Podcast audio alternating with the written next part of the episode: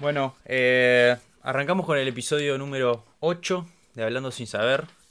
Hoy, bienvenidos a todos los que se conectaron. eh, bienvenidos a los que están escuchando después por Spotify o por YouTube.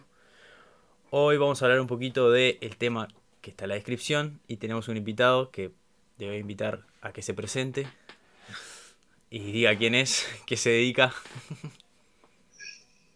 Bien, mi nombre es Nacho Ignacio Silveira, eh, soy profesor, trabajo en secundaria, en primaria y en educación inicial, profesor de inglés y también articulador de proyectos para secundaria. Fui el profesor de Agustín también en su momento y también estudio licenciatura en desarrollo en sociales. Y creo que por ahí estamos bien. Sí, estamos bien. Bueno, voy a ir un poquito al tema de, hoy, que es la educación, este, que, que está, como, como dijiste, sos profesor. ¿Cómo comenzó esa, digamos, tu vocación educativa? Qué buena pregunta. Eh, ¿Cómo comenzó? Yo creo que siempre estuvo ahí, ¿no? ¿Cómo, cómo la traje a conciencia y fue un poco... A mí, eh, bueno, en primaria me fue normal, yo que sé, como todo el mundo, era un poco inquieto, un poco... Las maestras me acuerdo que decían de que me conocían la nuca y no me conocían la cara, así que andaba todo el día charlando y de joda. Y después en el liceo me empezó a ir un poco mal, porque bueno, no, como que no encaraba mucho con, con el tema del estudio, ¿viste? La, la, típica clase, yo era como un poco este, nervioso, soy, creo. Y, y ahí empecé a estudiar en la Alianza, inglés, porque en ese momento, bueno, el colegio tenía menos horas de inglés y tal, no importa. Y yo empecé, mi madre decidió mandarme a la Alianza. Y en la Alianza eh, siguen usando un método que se llama el método comunicativo y que es un método muy este, como interactivo y una forma de aprender muy diferente. Muy poco convencional. Y después de haber vivido esa experiencia, dije, bueno, está, yo necesito saber cómo se hace esto y aparte y aparte que ta, siempre me gustó el inglés, siempre me gustó enseñar y aprender, como, como, entender cómo se generaba el conocimiento, es algo que siempre me gustó. Y eso que te decía, de que siempre en realidad tuve adentro mío, como bueno, yo quería, quería ser como un agente de cambio. Este, y nada, y se fue dando. Claro. Hice el profesorado y empecé a trabajar y me empezó a gustar más de lo que pensé que me iba a gustar y también me puse a investigar. Este, soy como bastante bueno, vos me conocés, soy un poco inquieto y curioso. Y... Sí, sí, este, no, y algo que me llamó siempre la atención fue el método de dar eh, la clase, que por más que todos los profesores tienen lo suyo e innovan a su manera, creo que la, la clase siempre fue medio particular, ¿no? En el sentido que tenía otra dinámica este, desde el momento cero. Y ese método eh, fuera de lo convencional, tipo que vos decís de, cómo se genera el conocimiento, ¿vos crees que fue más tipo a nivel de, bueno, este método ayuda más o es el que te quedó más cómodo? No, el que, el que me hubiese quedado más cómodo, porque es el que queda cómodo, y esto está estudiado, es el, el cual vos fuiste entrenado toda tu vida como alumno, ¿no? O sea, el método más, más cómodo, entre comillas, es el método el que se llama la clase magistral, que es una persona que habla lo que tenga que hablar y contar, y después vos vas y, y así, haces el chao en sí, eso es lo más cómodo porque está, no te requiere ningún tipo de planificación más como exhaustiva o pautada. ¿Qué pasa? A ver, yo también enseño inglés, que es una materia instrumental. O sea, las lenguas, como la matemática, son instrumentales. Y, y yo parto de la base de que, bueno, yo ya sé inglés, y los que tienen que aprender son los alumnos. Entonces, la, la idea es armar la clase para que los alumnos puedan usarlo, practicar, hablar y todo lo, que implica. Eh, hoy en día sí, me siento mucho más cómodo trabajando de esa forma que de otra porque también sé los resultados que implica. A veces es un poco incómodo porque cuando tenés gente que no está acostumbrada a ese tipo de trabajo, eh, al principio les puede parecer como o muy desordenado, claro. o que no están aprendiendo nada, porque como por ejemplo no usamos el libro todo el día, entonces preparar entonces qué estamos haciendo. Y bueno, los resultados se ven, yo siempre digo que confíen, que los resultados se ven más, más después, al último. Y ta, nada, eso. Pero sí, Sí, sí. 100%, me podría quedar más cómodo agarrar un libro, que ya vienen todos planificados, paso a paso, ejercicio a ejercicio, y decir, No, que seguro, que seguro tiene también su dificultad, ¿no? Y creo que la dificultad del otro método es más, bueno, la forma creativa de cómo darle dinamismo. Que tal, que más que nada que el, que el repar- que el dar el conocimiento, ¿no? Que eso es este lo que más llama la atención, como decís, de un lado hay gente que es más tradicional en realidad, que como está acostumbrada a otra cosa, no, como que no le entra ese método, ¿no? Es como, es extraño, es- te sentís que es una payasada, como que no haces nada. Y, pero está, en realidad como que es distinto, ¿no? Y esa forma distinta de aprender, eh, creo que nos hace falta, porque desde que entramos en primer liceo, estamos siempre con profesores, profesores, y entran, y entran, y entran, y terminan siendo todos los mismos, y al final los que quedan son los que, y si tenían algo particular.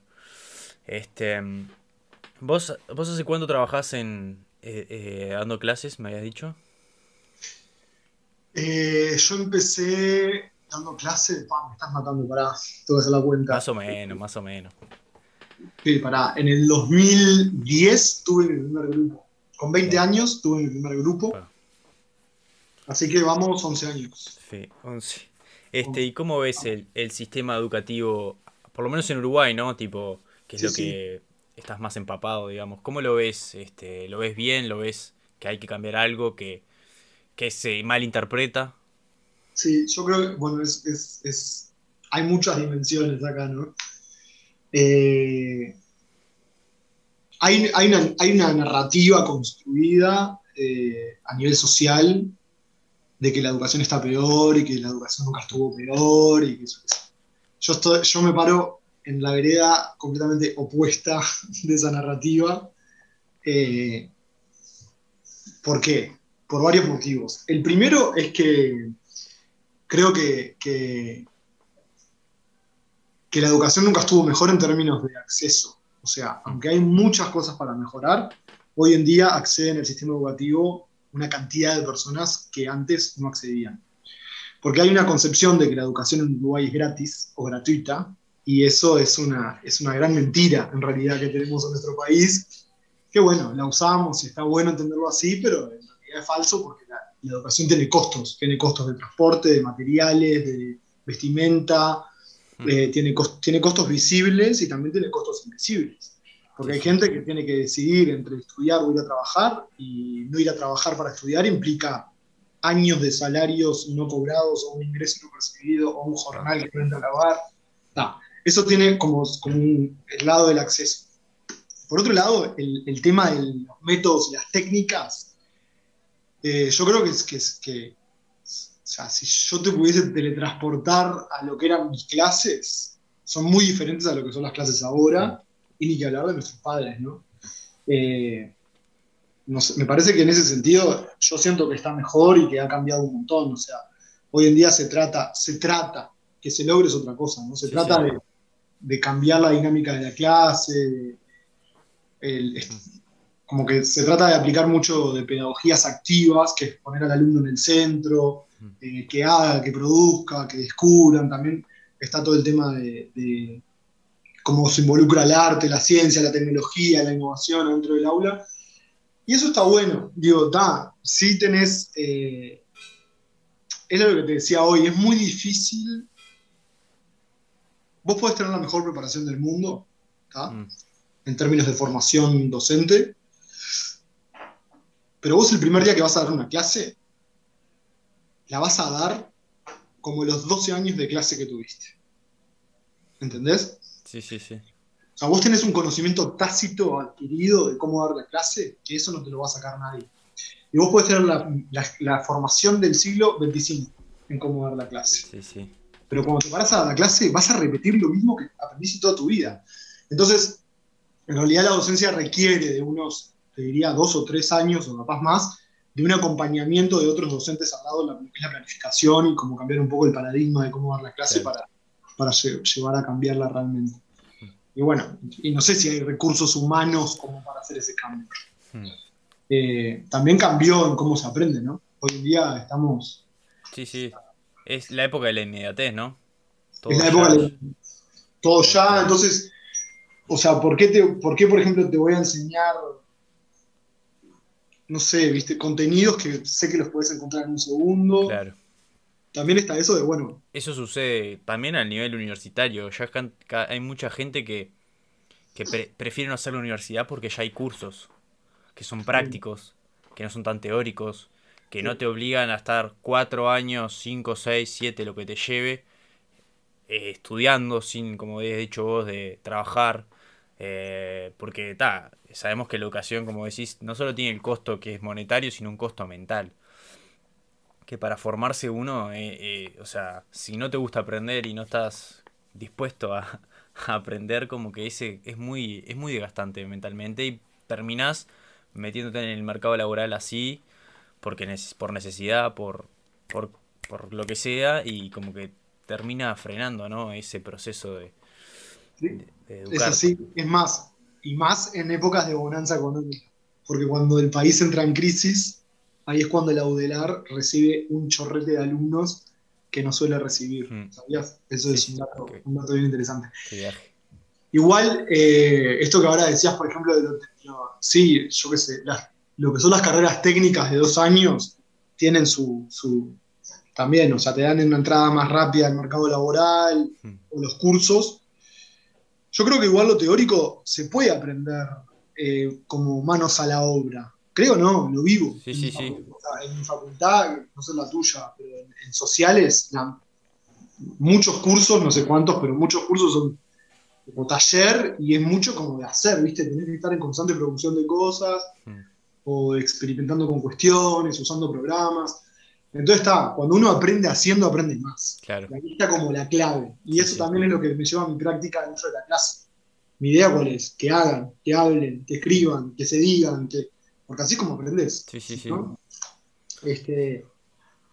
Después también está el tema de las pruebas PISA, las famosas pruebas PISA. Mm, que son medias arcaicas esas, ¿no? no sé si arcaicas, pero yo no sé si la gente tiene claro lo que mide la prueba PISA.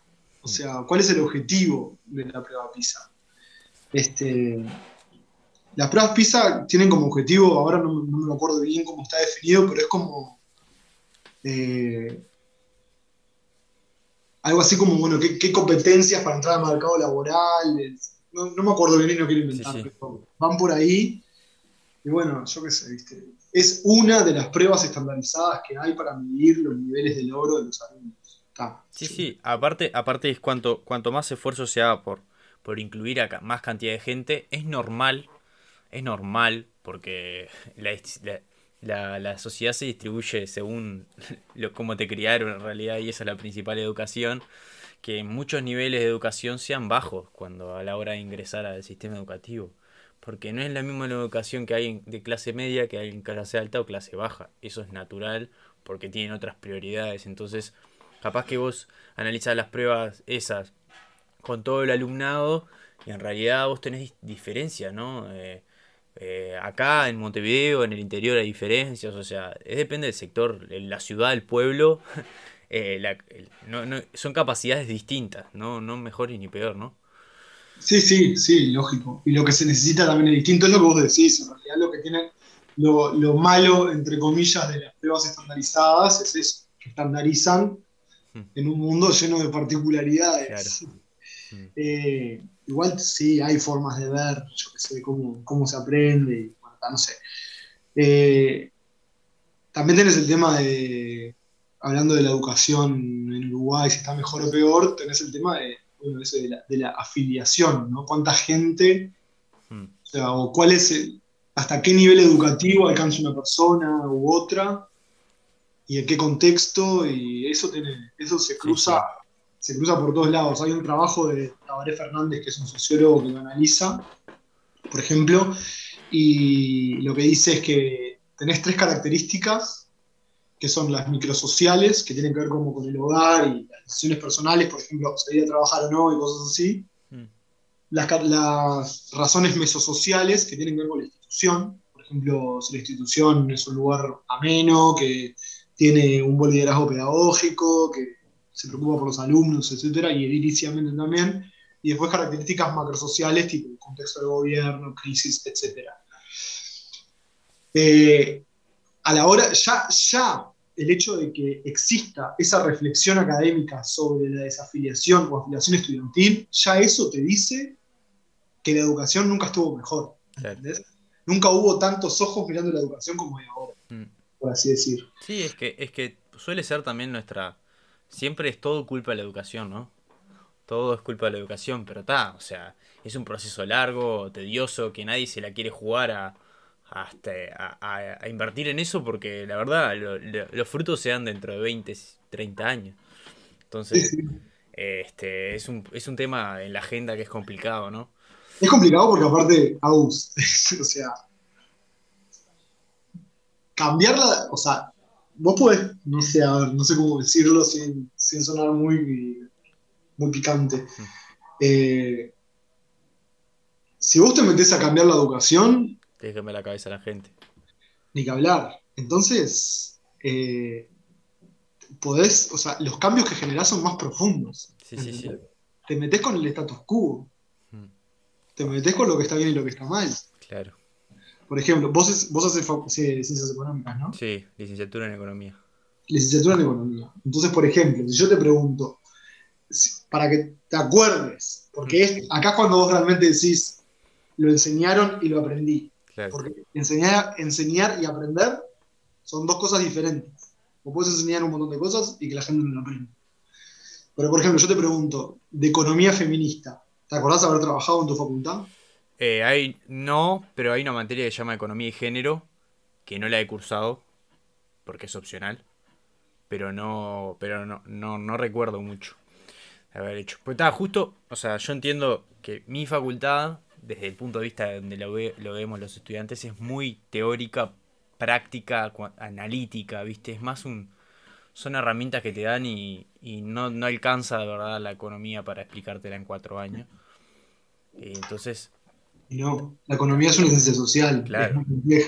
Por eso, entonces está, como que no, no, no, no recuerdo haber visto nada. Sí, ojo, ojo, no voy a mentir y creo que hay mucho énfasis en en las diferencias, en modelos, modelizamos mucho el techo de cristal, o sea, eso se da y se ve en los modelos y empíricamente comprobadísimo, o sea, eso seguro. No, no, no sé si tan teórico así, tipo como economía feminista, no, no sabría cómo. Es todo, una, o sea, es todo como una corriente de la economía, como también tenés la economía de la dona. A lo que voy es, si vos te metés a cambiar la forma de enseñar y los programas y cómo los enseñás, cambias una estructura mucho más profunda. y bueno, obviamente que, por ejemplo, en los lugares que yo trabajo dialogan con esa forma de pensar de, generar ciudadanos activos y capaces. Mm. Pero bueno, hay que pensar si todo el mundo quiere generar gente. Eh, algo, ahora que vos me decís eso, este, yo creo 100% que la educación es para formar el pensamiento crítico, porque nadie te va a decir cómo, cómo actuar, ¿no? Creo que lo más importante a la hora de, dar una clase sería que la persona forme su propio pensamiento crítico y que reciba la información de todos los lados, ¿no? Que eso es lo más difícil, porque siempre con nuestros sesgos de por donde nacimos, por donde por lo que sea, por nuestro entorno, cómo nos criamos, terminamos teniendo sesgos ideológicos, sesgos de mucha de, ignorancia. Y, creo que la formación de pensamiento crítico es lo más importante. ¿Qué pensás de eso? Eh, estoy 200% de acuerdo contigo y estaría bueno que en realidad todas, todas las planificaciones y todas las currículas estuviesen atravesadas, atravesadas por eso. Que igual creo hoy en día que la mayoría lo están. Eh, el aprendizaje este, por competencias toma en cuenta como una de las habilidades el pensamiento crítico. Eh, pensar críticamente requiere de habilidades, de competencias y habilidades o subhabilidades bastante complejas que se tienen que ejercitar mucho y a lo largo de todo el recorrido. También es real que, que, por ejemplo, vos podés generar esto de pararte, por ejemplo, una de las habilidades es pararte los zapatos de otros, otra es este, poner en juego argumentos válidos y claros, otra este, puede ser analizar en profundidad o cuestionarte de dónde viene el dato que estás observando. Son como un montón de, de habilidades que entran en juego que sí, que están de más, que tendrían que estar este, atravesadas en cualquier curso de lo que aprendas, cualquier curso de lo que aprendas, o centralizadas en algo. Por ejemplo, el bachillerato internacional tiene una materia que se llama teoría del conocimiento, que es, yo ahora estoy en el San Brendan este, dándola, bueno, esa materia es como una epistemología, por así decir, bajada muy a tierra y apuntada para, para personas de 16 y 17 años, que lo que hace es eso, es entrenar a los, a los pibes en, pensar críticamente, mm. en analizar de diferentes puntos de vista, en entender cómo dialogan diferentes paradigmas, en cuestionarse el dato, quién lo dice, de dónde viene, cómo se dijo. es un mambo interesante. Sí, sí, y que no, y que no todos estamos empapados de eso, ¿no? no Porque probablemente eh, si vos conocés la fuente, ya tenés un montón de, de prejuicios hacia la fuente por, por la historia que hay detrás de la persona que lo dijo o lo que sea, que te, te ciegan, ¿no? El, el, argumento y en qué contexto está dado. Pasa mucho, no me quiero tirar a política, pero pasa mucho a nivel político. Que depende de quién lo diga, vos ya tenés un juicio hacia esa persona por lo que fue, por lo que es, por lo que te dijeron que es, y te hace que juzgues más de otra forma. Con pensadores de distintas teorías pasa lo mismo, este, y, es, es, imponente cómo no, no, nunca la gente se pone a indagar bien. Este, en economía pasa mucho, en economía pasa mucho. Vos escuchás hablar de economía liberal, Adam Smith, eh, Marx, este, que también para los que no sabían, es clásico, o sea, tipo era un hombre que no era solamente, no era comunista. Entonces, como que esas cosas como que a la gente no se indaga porque claro, Adam Smith es la mano invisible, Marx es el creador del comunismo. Entonces tenemos esas sesgos, ¿no? Que creo yo que, son los importantes a atacar, ¿no? Y solo se hacen con información. Eh, sí, 100% justo mientras decías eso pensaba y se me venía a la cabeza que, esto ya es un bolazo que que nada, en realidad es como que las ciencias económicas,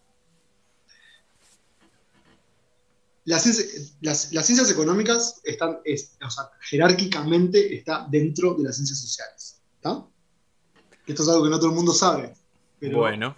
Sí. La, economía es una ciencia social.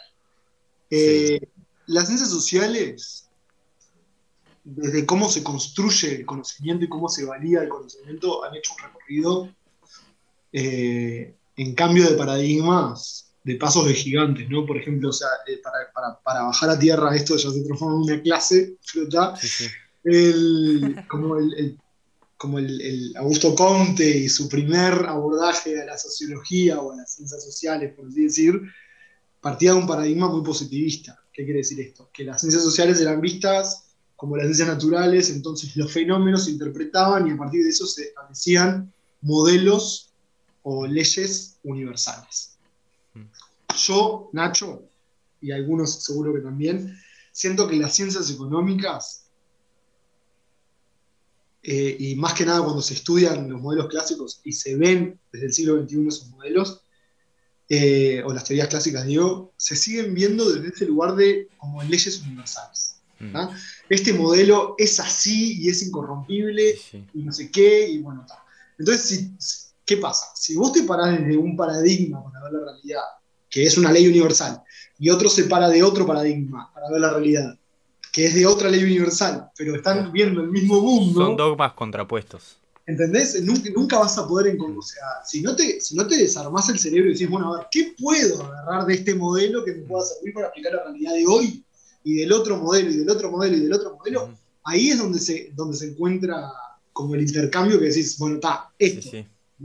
Ahora, si sacás bandera y yo qué sé, también con, lo, vos hablabas de lo político, o sea, ahí tengo dos aportes muy interesantes. El primero que, cuando lo dijiste se me vino a la cabeza fue cuando salió la pandemia, me acuerdo de escuchar a la tele al secretario, al subsecretario de presidencia Álvaro Delgado, que él siempre decía, ¿no? Nosotros somos claros y nosotros comunicamos, y nosotros somos claros y comunicamos. Y yo decía, sí, vos o sea, me comunicás el dato digerido, no me comunicás cómo construís el dato. Yo pensaba dentro mío, ¿no? Entonces, y eso, y bueno, la gente quiere el dato digerido. Yo no, y ahí está el tema. ¿Qué tan enroscada está la gente en su día a día y en su laburo y en lo que tiene que hacer, y pagar las cuentas y los nenes y la, eh, todas las cosas que hay que hacer? como para sentarse a cuestionar el dato, analizar. Sí, sí. Es, pensar cuesta, eh, te gasta energía. Y gasta, tiempo. Gasta energía y tiempo, sí, tiempo. Y lo principal es que cuando vos pensás. No, te pasó nunca que un día que te pusiste a pensar, que estuviste un rato pensando en algo, que te duele la cabeza?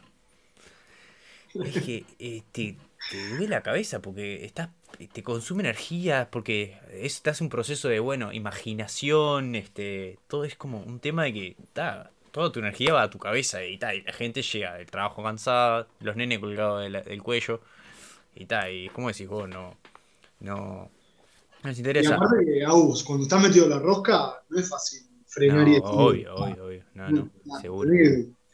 La este gente que dice el modelo no funciona, no, no funciona. Claro. Ah, que seguir viviendo, claro. O sea. Sí, sí, sí. Este, y, vos, eso que decís vos de la, de la agenda, ¿no? De la agenda, lo que se comunica. Yo me acuerdo siempre que de meter, que vos en tus clases metías temas de la agenda eh, hacia dentro de la clase. Sí, o sea, claramente todo el mundo da su, su opinión personal y le agrega su sesgo a lo que comenta, ¿no?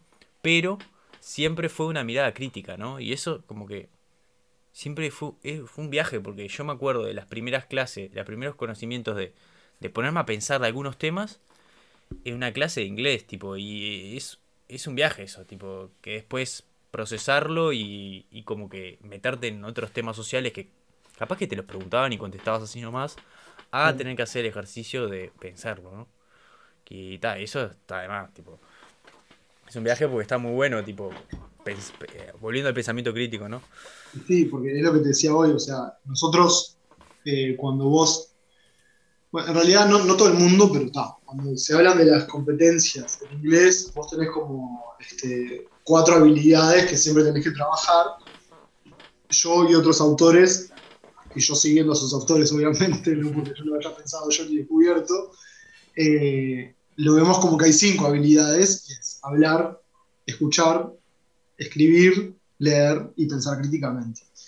Entonces, cuando vos atravesás eso en tu currículum, eh, y vos trabajás los temas que propone el libro, que cada uno lleva a la clase, yo que sé, sea una charla TED o un tema porque está de moda o lo que sea, lo llevas siempre desde ese plan. Y aparte, qué más lindo que tener a la gente enganchada discutiendo un tema y hablando en inglés. Es que. Es que y le echás el vocabulario que querés, las expresiones que querés y ya Es que el otro día, revisando la computadora, yo me acordé de vos porque vi un video mío llamado What's Gender. Sí yo hablando en inglés como si fuera un Australopithecus, que en ese momento creía que andaba volando. Y, y fue tipo, oh, qué viaje que Watch Gender 2016. Tipo, que, o sea, por ejemplo, la, ese tema salió picante en el 2017, en realidad. Y es un viaje eso, tipo, eh, cuando lo vi dije, pa, qué viaje como estaba haciendo un Watch Gender.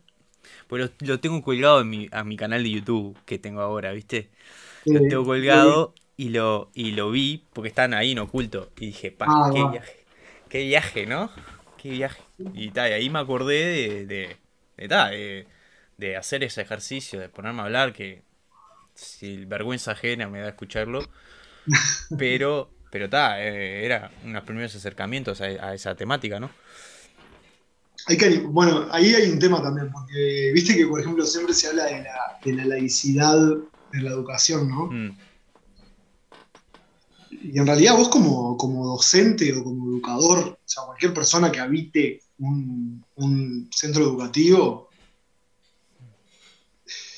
eh, sos un sujeto político y que haces declaraciones de alguna forma u otra, no sobre lo que pensás necesariamente, pero sí pones temas en la agenda que te parecen relevantes o la currícula y sos un ejecutor de política pública porque sos el, el último en, ¿no? Bueno, el último en realidad son los alumnos porque son los que reciben, pero cuando la gente habla de la laicidad de la educación, a mí siempre me hace mucho ruido, porque hasta qué punto la educación es, ¿viste? Sí, obviamente vos no, o sea, una educación este, que tenga laicidad es que yo, si formo parte de un partido político, no haga campaña Hmm, adentro de mi clase. seguro.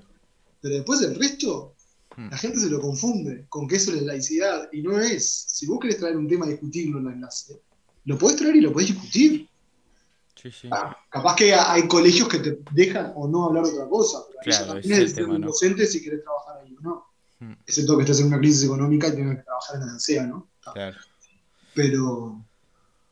Pero sí, me parece, yo qué sé, temas de género, temas de. Bueno. Sí, lo de género no está en los libros, pero si te pones a pensar el tema medio ambiente y calentamiento global, Ah, creo que están los libros de inglés desde. No sé. sí, sí.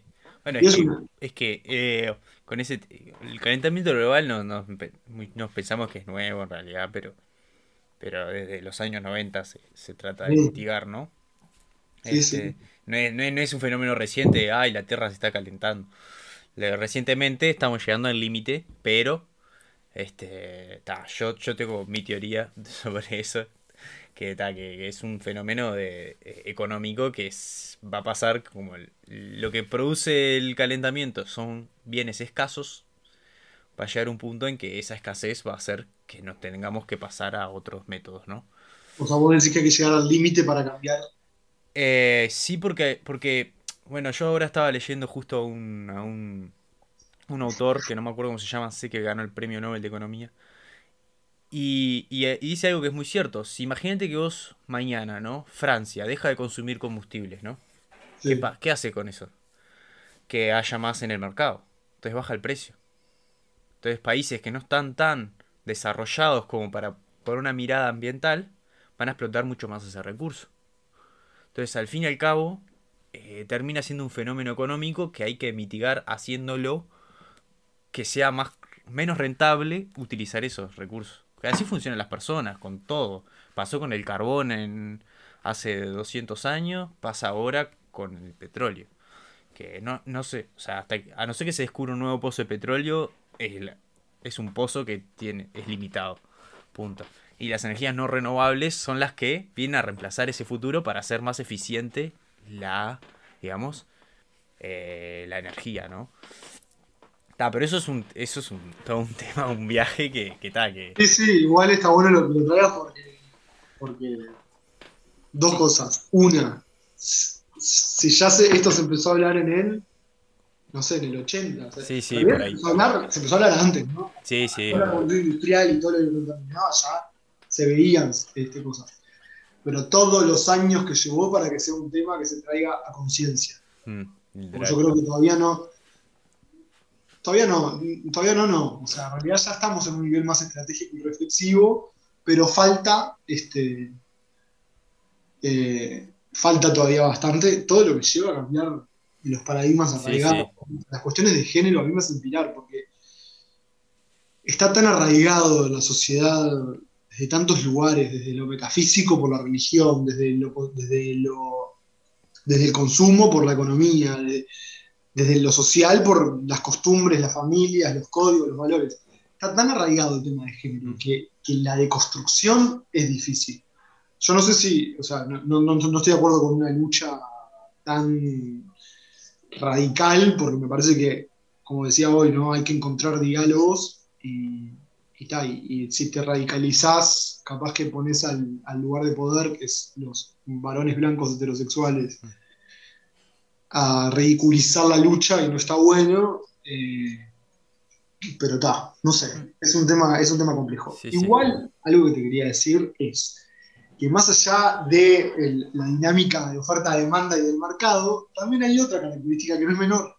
Hay un autor que se llama Veblen que habla de, de la clase opulente, la clase que pudiente, ¿no? En ese momento que él existía, no sé, la, la clase alta, la aristocracia, Mm. etcétera. Y habla de cómo, y, y también está Simmel, que habla de la moda y de, de cómo se consume la moda y quién tiene el poder de la moda. Y acá hay algo bien interesante, que es que cuando la clase alta empieza a consumir todo lo que son productos verdes, renovables, la economía verde, la mar en coche, etc., como el resto de la masa que, según este autor Veblen, idolatra a la clase alta, Mm. ¿ah? tiene como objetivo ser ellos, ¿no? Eh, Mm. adquirir capital, adquirir riqueza, aumentar su ingreso, etc.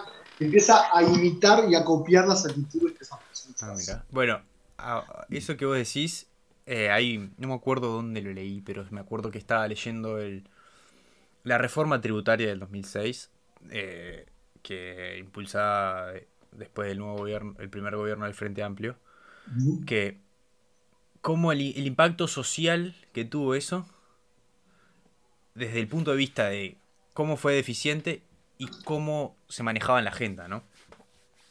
Y eso que voy a decir la clase alta es que, ¿qué pasa? La clase alta y la clase baja muy probablemente no sepan ni que son clase alta ni que son clase baja. Porque nadie va a declarar yo soy clase alta y nadie va a declarar yo soy clase baja a no ser que te estés muriendo de hambre. Y a no ser que seas Do- Donald Trump. ¿Se entiende? Entonces es muy común que a esa división de clases, ¿no? Que nosotros la tenemos en realidad que yo no creo que haya una división súper definida de acá a acá. Pero la gente de clase media alta, que probablemente sea clase alta según algún estándar, porque pertenecen, por ejemplo, al primer quintil, se creen clase media. Entonces comunican como si sus problemas fueran los de clase media. Entonces la clase baja, del, quintil más pobre, o poner el segundo, se cree que tiene los mismos problemas. Cuando al final eso era todo, o sea, los porcentajes de tributación de, de las personas, cómo afectaba en realidad cuánto eficiente fue y cuánto en realidad este y tal, y es un fenómeno social muy importante eso porque tipo como que está tan integrada la clase media, por lo menos en este país, ¿no? Sabemos que en otros países la clase media es inexistente, Paraguay, este y tal, ni que hablar de India y otros lugares que no hay clase media. Pero al ser una sociedad tan como que no hay tanto límite, es como diversificada, ¿no? Tenemos esos problemas sociales que no, no, no, no sabemos distinguirnos. Que no hay que distinguirse, ojo, ¿eh? Yo soy partidario de no distinguirse, que, ta, que el país es la República Oriental de Uruguay, ¿no? No importa dónde seas, pero ta, que esos son, es es un viaje. Sí, igual, a ver, yo creo que no sé si no hay, o sea, no hay que distinguirse con objetivos de discriminación, de segregación, sí, Ahí va, ahí va. pero que hay, que hay que distinguirse, sí, porque es, ahí entra el primer paso para reconocerse uno donde está y el lugar de Está, claro, Bien. pero hay que distinguirnos a nosotros, no al resto, para mí. O sea, pero Bueno. eso va, va a una concepción de, de personal de, bueno, qué es lo que tengo, qué es don- a dónde voy, ¿no? Pero da, eso es un... Haces, me haces filar porque yo tengo un grupo de amigos que son mis alumnos en realidad, que vos capaz que los, te suena alguno de ellos, los conocés, es la primera generación que tuve en el colegio, que hasta el día de hoy tenemos un vínculo como de amistad, ¿no? O sea, bastante seguido. Y una vuelta nos fuimos para Punta Colorada, todos juntos, y salió ese tema de, bueno, a ver, ¿qué es ser clase alta y clase media en Uruguay? ¿Y qué somos? ¿O ¿Qué era cada uno de nosotros? Sí, sí. Ahí empezó toda una discusión. Claro, porque la, percep- la percepción Claro. de otros es distinta. No, El que te da afuera te dice- digo, pa, no, o sea, no sabía que tenía tanto. Bueno, viste, amigo, al final parece que sí. Claro. Este, igual eso es re interesante porque ahora salió un libro de Juan J. Monat, que no me acuerdo cómo es el nombre, pero es sobre la riqueza en Uruguay. Que lo primero que hay que, que hay que saber es que dentro del quintil más rico de Uruguay hay un 1% que es no sé cuántas veces más rico que la persona menos rica de ese quintil. ¿sacás? O sea, la, o sea, la desigualdad Sí, sí, sí. que existe en el quintil más rico es mucho más grande que toda la desigualdad que existe en toda la sociedad. Eso para empezar. Y lo otro es que. eh, no me acuerdo ahora qué iba a decir. Ah, sí, ya me acordé. También hay un tema de eso vos decías, ¿no? No solo de saber, sino de que te dejen saber. Porque a la- a la- a los sectores. Uruguay tiene un, tiene un estudio de clases que se divide en cuatro clases ahora que, que ahora que me- que se define según el tipo de trabajo y no por la riqueza, pero ah, Ah, mira. Eh, pero los sectores más bajos están reestudiados. Si vos querés decir ahí, tenés todos los datos. Ahora Sí, sí. andá a estudiar a los ricos. No te dejan, no se puede. Yo qué sé. Hoy en día que la información se cruza un poco más, bueno, está. pero- Sí, hoy, hoy se sabe todo, pero no se sabe nada. Yo creo, porque hay, hay cierta, hay cierta, a ver, entre ellos no se van a cagar. Ese es el tema. Entre ellos no van a, na- nadie va a decir, o sea, A ver, tampoco es conspiración, ojo. Capaz que alguien que está escuchando piensa que. Ah, la conspiración de los ricos de Robert Kiyosaki, no. No, no. Este. No, Pero. pero igual, Pero ciertamente el, el capital es poder, ¿no? obvio. Estamos todos de acuerdo con eso. Y el poder. Este. Es. Es muy influyente. Muy influyente de la, de la, de la clase alta. Porque el- la clase alta son los políticos. La clase alta son los que toman las normas. Porque ellos son los que. El Las mercado. élites, puede decir. ¿Eh? Las élites. Las élites, ahí va. Como que. Sí, sí. No solo en términos de capital monetario, capital social, capital humano. hmm. O sea, es- Sí, sí, sí, sí. todos sabemos que si conoces tres personas que tengan empresas, mañana trabajás. Hmm. Y si no conoces a nadie que tenga empresas, te cuesta conseguir trabajo. Sí, sí, un año y literal. medio buscando hasta que encontraste algo. Sí, sí, sí. Y que probablemente hayas quedado porque hiciste contacto con alguien. Sí, sí, sí, literal. Ah. Eso es un viaje. Sí, no, pero es el capital social. Yo creo que ahora hiciste acordar algo que, que- que siempre en mi casa, o sea, siempre fuimos de las cenas y todo, siempre de reflexionar y pensar muchas cosas. Y cuando hablabas de que pasaban muchas esas económicas con diferentes paradigmas y eras una cosa o la otra, yo qué sé, más allá de eso, yo creo que hay una pregunta que siempre hay que hacerse al principio de las discusiones y es. Vos, o sea, por ejemplo, imagínate que nosotros ahora empezamos a discutir y la pregunta que tiene que existir, la pregunta cero es, para vos, ¿tienen, o sea, es normal y tienen que existir ricos y pobres? ¿Tiene que existir esa dinámica Mm. de que unos tengan para que otros no tengan y que Claro. unos no tengan para que otros tengan? Porque si vos partís de esa base, Mm. entonces estás parado de un lugar que capaz que nunca vas a poder dialogar con otra persona, Claro. que tiene otra visión del Sí, mundo. sí, sí. Es que, es que yo siempre que lo, lo que digo es, a la hora de discutir con una persona, lo primero en descubrir de la otra persona es si está dispuesta a cambiar de opinión. Punto. Bueno. Ahí parte la discusión. Si no está dispuesta a cambiar de opinión, la discusión es inútil. Es inútil, no vas a aprender nada, te vas a frustrar y no, va, no vas a conseguir nada porque y tampoco es discutir para hacer cambiar de opinión a los demás, sino para plantear su punto de vista y que cada uno este, sea Ah, capaz pero de... ahí la pregunta que te hago yo es ¿por qué te gusta discutir con otras personas? Claro, porque me gusta, a mí, por ejemplo, me gusta aprender. Me gusta, me gusta ver todos los puntos de vista y llegar a, una- a la conclusión lo más correcta posible sobre los temas según mi entorno. Eh, pero ta, esa es mi visión, ¿viste? Hay gente que le gusta discutir para imponer su- sus ideas. Y me parece perfecto. Si, si vos te sentís así, ahora, no estás discutiendo, estás imponiendo tus ideas.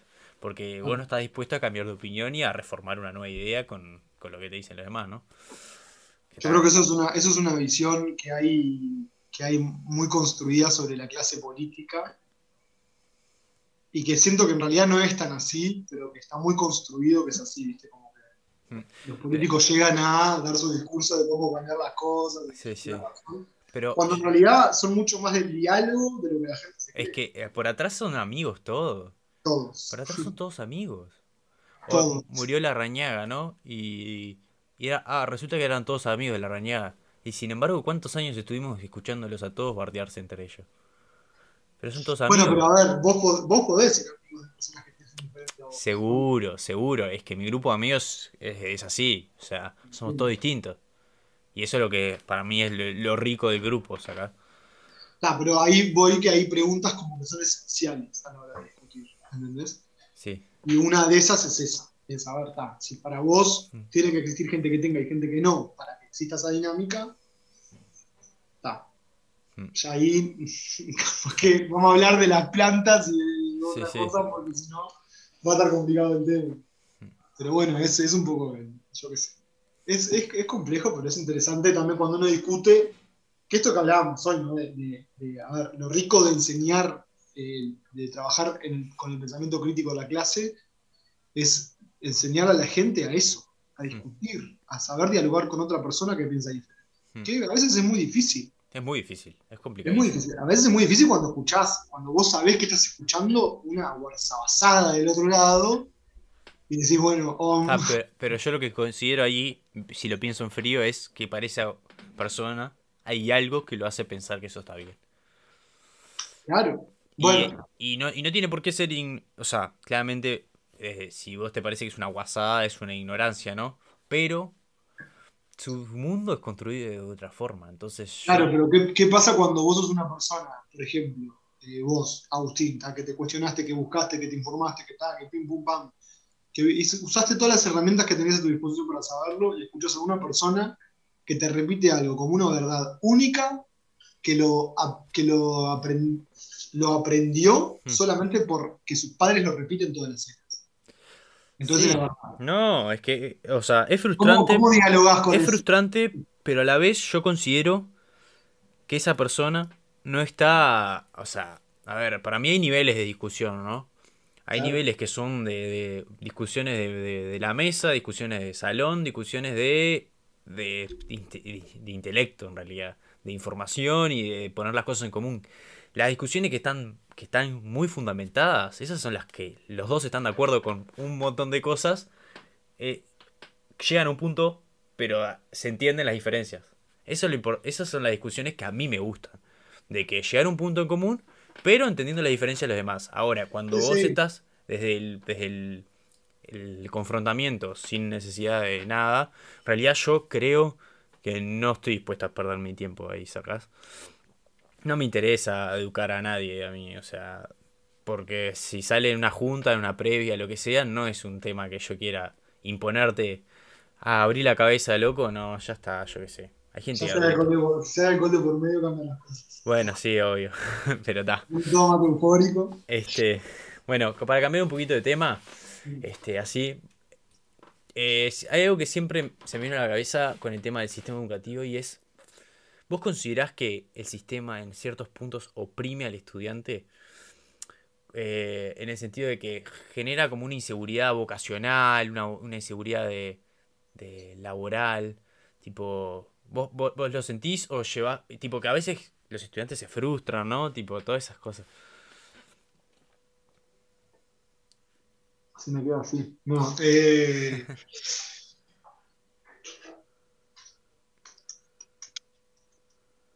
el sistema es muy amplio. Es muy Por grande. supuesto. Y yo solo. No, está bueno que la, sí, está bueno que la gente sepa esto, que yo solo conozco una parte del sistema. Y es la parte privilegiada del sistema, por así decirlo. ¿no? O sea, yo nunca trabajé en secundaria pública, por ejemplo conozco, tengo compañeros que trabajan y, y en facultad hemos estudiado muchas cosas de él, pero nunca practiqué el sentido público. Entonces hay cosas que no, no sé cómo funcionan particularmente ahí. Pero eh, sí, el año pasado participé en unos talleres que se llamaban la Universidad del Mañana y una de las cosas que planteé en esos talleres era que el bachillerato que el recorrido de secundaria, cuando se terminaba, era un salto cuántico a la hora de entrar al laudelar. O sea, que secundaria está estructurada de una forma que el laudelar es de 120.000 colores diferentes. Por ejemplo, vos ves a la gente que termina sexto y todos quieren ser contadores, economistas, doctores, eh, veterinarios, eh, sociólogo alguno, yo qué sé, como las carreras clásicas, Mm. ¿entendés? Y después cuando entras al laudelar y cursás el primer año, te das cuenta de que tenés una diversidad dentro del de la puta madre. No solo eso, sino que funciona completamente diferente. Tenés un sistema de créditos, te puedes armar tu propia carrera, puedes armar tu propia malla y que te la habiliten, hacer esto acá, hacer esto allá, cursar acá. Es, es tan dinámico y tan diverso que no, siento que no dialoga con, con la secundaria que tenemos. Si eso es que se, que se oprime la, voca- la vocación, Mm. bueno, entonces creo que sí, que estamos oprimiendo eh, las vocaciones futuras, que aparte podrían traer cosas maravillosas para este país en términos de desarrollo económico, social y cultural, eh, con un sistema que es bastante acotado, si me preguntás. Ahora, que existen opciones de que vos puedas hacer cosas dentro del sistema acotado, existen. Sí, sí, seguro. Es que, Existen y se hacen. es que, es que cualquiera, yo parto de la base de alguien, ¿no? El, el individuo promedio del liceo, ¿no? Pues está, todos sabemos que dentro de una generación de, la mía, de 100 estudiantes, por más que era, a ver, yo fui a colegio privado, ¿no? Es, es distinto, como decís, ¿no? hay gente de todo tipo. Hay gente que sabe lo que quiere hacer, hay gente que no sabe lo que quiere hacer y gente de todo tipo como en toda la sociedad, ¿no? Ahora, me, me ha pasado que yo sí tenía claro y compañeros míos no. Entonces, ¿por qué no? El liceo te da las herramientas porque yo no creo que el liceo me haya dado las herramientas a mí, sino que mis padres, mi, mi entorno me hizo eh, darme cuenta este, de lo que quería yo, porque me conocí, porque me investigué a mí mismo, ¿no? Pero el liceo no te da esa herramienta, no te da esa herramienta de autoconocimiento, es solo... Entonces, a partir de ahí yo veo que es como una presión de, bueno, está, a ver, es lo que hay, ¿no? Porque, a ver, hay, eh, tenés que dar al promedio. Estandarizar pero Vos, pero ojo, porque decir no te da es, un poco fuerte. Vos sentís que, ni, o sea, que no te dio ninguna, porque yo estoy de acuerdo contigo, yo creo que, o sea, que viene de la casa y de otros lados, pero el liceo tiene que acompañar esos procesos. No, sí, pero yo lo que considero es que desde el punto de vista que las intenciones capaz que son otras, pero lo que llega al estudiante, desde la perspectiva del estudiante, es algo súper monótono, aburrido, y que lo único que quieren es salvar, pasarse esto para que mamá y papá te feliciten en mayo con el carnet, en junio con el carnet, en diciembre cuando salvaste los exámenes. Sí, sí, salvar o ver cómo copiar, ¿no? Eso, es que eso es lo que te, eso es lo que te genera. ¿Qué tanto aprendiste en el liceo? Bueno, por eso te decía que, uno en realidad, o sea, sí que si. ¿Qué tal? Esto es. O sea, uno tiene que ver cómo. Si se anima a proponerlo y si lo propones te dicen que sí o te dicen que no. Pero en mi caso, por ejemplo, nosotros en, quinto de liceo, en quinto de biológico, que trabajamos eh, en un formato diferente, en un formato interdisciplinar, ¿no? Con, o sea, inglés participa, pero no, no, es como materia. Pero, por ejemplo, trabaja comunicación visual, química y biología, trabaja en un proyecto interdisciplinar. Y una de las devoluciones que más tenemos de los pibes es el aspecto vocacional, ¿sacás? Que es tipo onda, la experiencia en trabajar todo el año en un proyecto que es, obviamente, de cortes científico, de ciencias naturales, que también tiene un abordaje de las ciencias sociales, porque la parte de la comunicación, que se encarga de otras formas, ahora no te aburrir con eso, pero bueno, uno de los, comentarios que tenemos de ellos a fin de año es tipo, oh, o sea, me di cuenta que lo único que quiero es investigar, no sé qué, pero quiero investigar, o me apasiona todo lo que tiene que ver con las ciencias naturales y la biología, mm. o esto no es mi tema, me quiero dedicar a, eh, no sé, ir a la FIC, a estudiar comunicación e información, o yo qué sé. Como que les moves, eso es lo que vos decís es verdad. Cuando vos encarás la clase de otra forma y mm. pones las dinámicas de otra forma, poniendo al alumno en el centro, pedagogías activas, en que estén aprendiendo mientras hacen cosas, te hace eh, encontrarte en tu vocación de una forma más, tempranamente, sin lugar a dudas. Sí, sí. Y que eso es lo que voy en realidad, no. A ver, yo no, no, no estudié pedagogía, no tengo mucho conocimiento sobre el tema, y mi opinión es, me, es más que ser un participante. Este, bueno, entonces. sumamente empírica. No, no, obvio, pero es empírica, pero es subjetiva. Todo subjetivo, la objetividad no existe. Está obvio, pero está, o sea, a la hora de, trazar un, lineamiento se busca una, una objetividad a través de subjetividad. O sea, una mínima subjetividad. Exacto. Se ah, trabaja en la media. Más. este, pero da, fuera de eso me parece que está, que es una, es una realidad que mucha gente no, eh, no, no, no, no, es estimulada por, por, la, por el sistema educativo no te estimula seguir años, cuatro años más trabajar, estudiando, cinco años más. No es estimulante porque te, hacen decidir una temprana edad que querés hacer.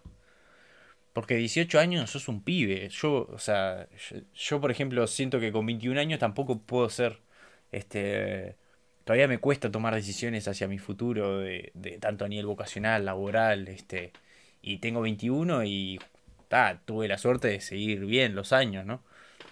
Imagínate un pibe que quedó para atrás en sexto, tuvo que hacerlo en medio año más.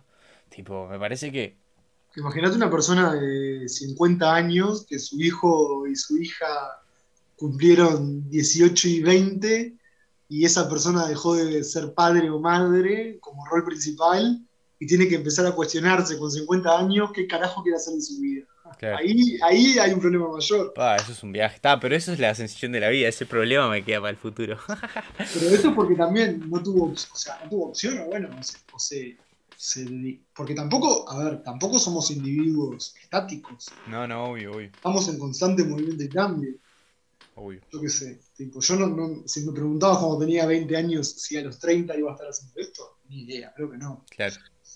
Y si me preguntás ahora qué voy a estar haciendo en 5 años, te digo que no tengo la más mínima idea. Yo qué sé, no sé. Porque también, entonces ahí está el tema de, capaz que lo vocacional no es tanto exponer a los alumnos a hacer, ahora pensando en voz alta, ¿no? Sí, sí, seguro. No es tipo exponerlos a hacer cosas diferentes y mostrarles toda la variedad, sino darle las herramientas para poder evitar estos procesos recursivos y de descubrimiento. Y... Es que, es que yo, yo, a ver, yo hice un, yo do- di un curso. Estoy hablando, yo te escucho, pero voy a buscar un... Tranqui. Cayó. Eh, yo di un curso de orientación vocacional basado en mi experiencia del saber de eh, saber lo que quería hacer, ¿no? Que siempre me llamó la atención. Por eso para mí es un tema súper importante. Este, entonces está, siempre planteé más que nada el autoconocimiento y la autopercepción de, de dónde estoy parado y hacia dónde quiero ir en realidad. Porque la educación no, no deja de ser una herramienta que nosotros vamos a utilizar con algún fin. No es el mercado laboral, es la vida. Entonces, desde, yo me paro de ese punto de vista, ¿no? Y el liceo me dio un montón de cosas. Me dio un montón de cosas. Estoy- ¿Sabes cuántas veces me preguntan, lo que, eh, ¿te da plata lo que haces? Claro. Es la pregunta número uno. Sí, sí. ¿Hay trabajo Mm. de eso? Tiene salida laboral. Yo me quedo de lado porque no puedo creer. No puedo creer porque en realidad mi concepción es distinta. No, por suerte, por suerte estoy agradecido de que mi concepción sea distinta y no quiere decir que sea la válida. Tampoco. Eso es como principal. Pero mm, creo que estoy mucho más preparado para, para lo que es la vida, que es su- altos y bajos. Eh, tenés trabajo o no tenés trabajo en realidad, porque si vos estudias algo para, tra- para trabajar y ganar plata y no tenés trabajo y no ganas plata, te frustrás. Entonces va de ese conocimiento de, bueno, ¿qué haces con lo que estudias? ¿Para qué haces las cosas? ¿Hacia dónde vas? Que son temas que Uno- siempre... ¿Eh? Nada, está bueno pensar también cuánta gente puede pensar así, ¿no? No, obvio. Es un Pero, privilegio. pero eso se estimula. Sí, ojo, te estimula, pero también hay gente que no puede. No, es una opción. Yo ahí eh, de- eh, soy. No estoy de acuerdo contigo. Yo soy. Yo con en los scouts. eh, nosotros tenemos niños de todo tipo de lugar, todo tipo de condición, tanto socioeconómica, tanto de padres, de lo que sea. Sí. Y los niños son, en su amplia mayoría, todos capaces de llegar a un consenso sobre su persona. Con, de, y yo trabajo con niños de 11 a 14 años. Entonces, ellos, esos niños sí tuvieron estímulos, ¿no? Que, que los usarán, los usarán para la vida, eh, va a depender de que si los siguen estimulando con ellos mismos. Pero todos somos capaces de, de llegar a, eso, a, a ese, a ese nivel, ¿no? Sí, Creo sí, yo. capaces somos todos. El tema es que tengas las oportunidades para hacerlo. Ah, obvio, obvio, eso ni que hablar. ni que Porque hablar. si vos a los. Si vivís en Rocha y a los 12 años tenés que tomar la decisión de seguir estudiando y pasar un poco más de hambre o irte a trabajar en la zafra de la rosera y dejar el lice- el liceo, hacer unos mangos y ayudar a tu familia, Claro, seguro, 100%, ahí las oportunidades cambian. totalmente de acuerdo. No solo cambian, sino que está. Que, a ver, Sí, sí, obvio. a mí ya el hecho de ser una persona que tenga una capacidad de reflexionar eh, de- sobre quién soy, quién quiero ser, cuestiones de identidad y lo que sea, ya te pone en un lugar privilegiado que no sé si está la mayoría de la sociedad. No, no, ni que hablar. Que todos tenemos la capacidad de sin lugar a dudas. El tema es las oportunidades, ¿no? Exacto. Por eso hay que ser agradecido. Como mandarlos a los scouts. Este. Bueno, Nacho, te cuento que vamos una hora ya. Este. por lo general hago una, una pequeña sección antes de terminar. Pero voy a saltearme esa sección y me voy a ir al, al- al final así de una porque así nos hace muy largo. A ver. Ahora te invito a que vos me hagas una pregunta a mí. Sobre cualquier tema. Sobre cualquier, cualquier tema, sí. O relacionado con esto. No, no, no. eh, la pregunta en realidad es para cortar, digamos, el flujo de la charla y darle un fin hacia, en realidad, eh, algo que, no sé, que, que estimule un poquito más de charla, no sé. Bien. Déjame pensar. Pero igual la voy a hacer media genérica. Sí, sí. Eh, bueno, no, la voy a hacer bien, bien puntual, la voy a hacer. Dale. Si vos tenés que reflexionar sobre tu clase social, ¿dónde decís que estás? Uh, qué viaje. Este, no, yo, yo soy un afortunado de clase media, media, tocando clase media alta. Este, si me comparo con el, con la sociedad en general de este país, por lo menos. Este, eh, pero con un, con, consciente de la movilidad social y consciente de dónde vinieron mis padres y consciente de hacia dónde quiero ir yo. Entonces, creo que, ¿Y cómo? Pará, voy a seguir. sí, sí, sí. ¿Cómo, cómo crees que se genera la conciencia de clase de las personas? Yo creo que es una situación mental. La, la clase, en realidad. Pero Claramente, ¿cómo, sí, pero ¿cómo generás la conciencia de clase? Esa reflexión que vos ¿cómo generar la conciencia de clase? Y. Fa. eh, es un tema muy, muy complicado. No, no he podido en 2000, 2000 años desde Cristo. Creo que ahora. Pero me parece que generar conciencia de clase va por el, va por el hecho de mostrar. Mostrar este. Vivir, ¿no? Vivir ya sea un día que los maristas, por ejemplo, colegio privado, no sé qué punta Garretas, pero íbamos un día de campamento de servicio. Me parece que eso genera un poquito más, ¿no? Y, y no todo el mundo está abierto a, a generar esa conciencia, pero yo creo que hay gente que sí y es generando oportunidades para conocer en realidad, para conocer personas, para conocer de todo. Y tal, así es como pienso yo que es la mejor forma, pero ta, no, no te podría decir, tenía que hacer una tesis para eso. Sí. Tenés la experiencia, está bien, está bien, estamos de acuerdo. Mm. Creo, creo que sí, que conociendo es Mm. dialogando, conociendo, viendo. Sí, sí, sí, sintiendo la, la conexión de las otras personas, ¿no? Este, que, que la pobreza no sea un número o la riqueza tampoco, sino que sea una persona. Entonces ahí es donde nos paramos, se, nos viene, se nos generan esos sentimientos de empatía, ¿no? Que, ta, que la naturaleza nos hace la supervivencia de la totalidad de la población en realidad. Pero ta, eso es un tema más biológico y más de concepción de especie. Este, bueno, nada, Nacho, este, muchas gracias por participar. A vos, querido, por invitarme, cuando quieras. este, creo que, que, que ta, eh, la idea de este paso era aprovechar y todo estuvo bastante bueno, así que ta, nada. Este, muchas gracias de verdad que este proyecto eh, es nuevo, en realidad es ocho, voy ocho semanas Sí, sí, ya te vi que Este, y ta, eh, nada, todo, todo, todo sirve para, para fomentar, ¿no? Que por lo menos si alguien escucha, genera un poquito de, de mente crítica.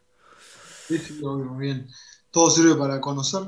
Y vamos a responderle a Saspe, que hizo un Ah. comentario en el chat que dijo: ¿se necesita planificación para las clases magistrales? Sí, sí, se necesita, claro. Hoy, Nadie dijo que no. sí, sí. Este, bueno, Bueno,